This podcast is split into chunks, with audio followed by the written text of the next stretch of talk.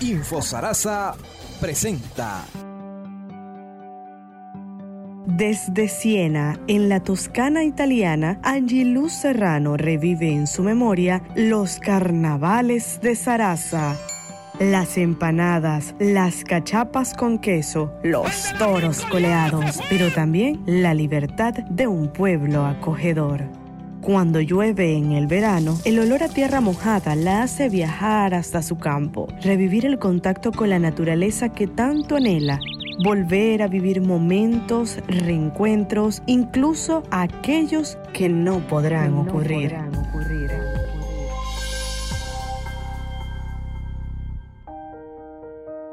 Desde Barcelona, España, Marieva Zamora también añora su terruño. Hace poco tuve una situación de salud bien delicada y, estar lejos es muy duro. Tuve personas maravillosas a mi alrededor, mucha gente conmigo y por a través de la tecnología que es un recurso maravilloso también otras tantas, ¿ok?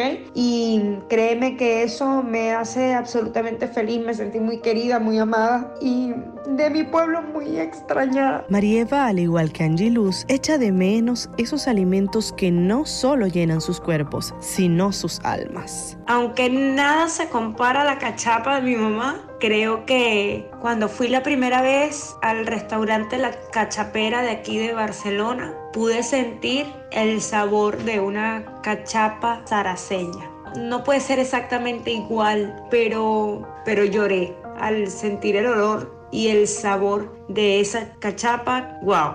Fue como devolverme al último día que estuve en mi pueblo.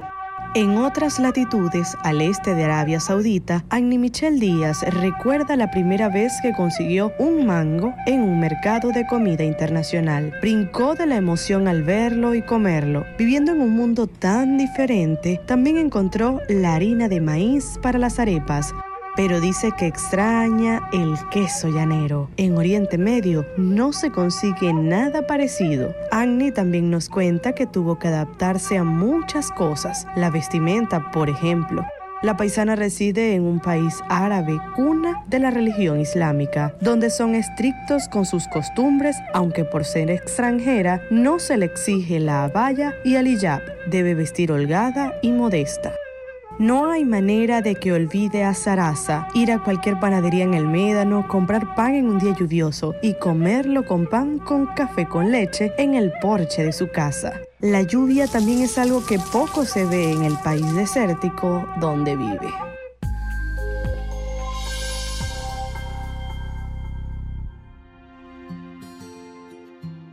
En Juan Barón, República Dominicana, vive otra zaraseña, Mariana Rojas, quien salió hace seis años de su tierra natal.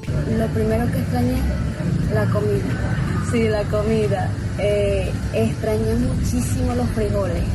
Allá, por lo menos en mi hogar, una vez a la semana se tenía que hacer frijol con, con pate cochino. Y eso lo extrañé muchísimo, porque aquí no se da ese grano.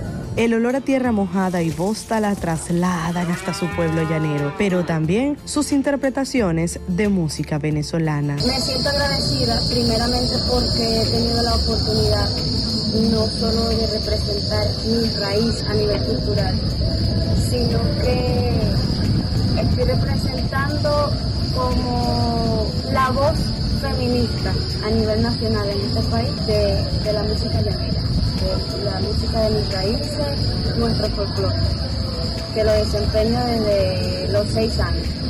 Soy un rumor en la noche sobre el paisaje dormido y en la inmensidad del llano un lamento me he perdido. Es mi pobre corazón clamándole al Dios divino para que me des tu amor a ver si siento un alivio.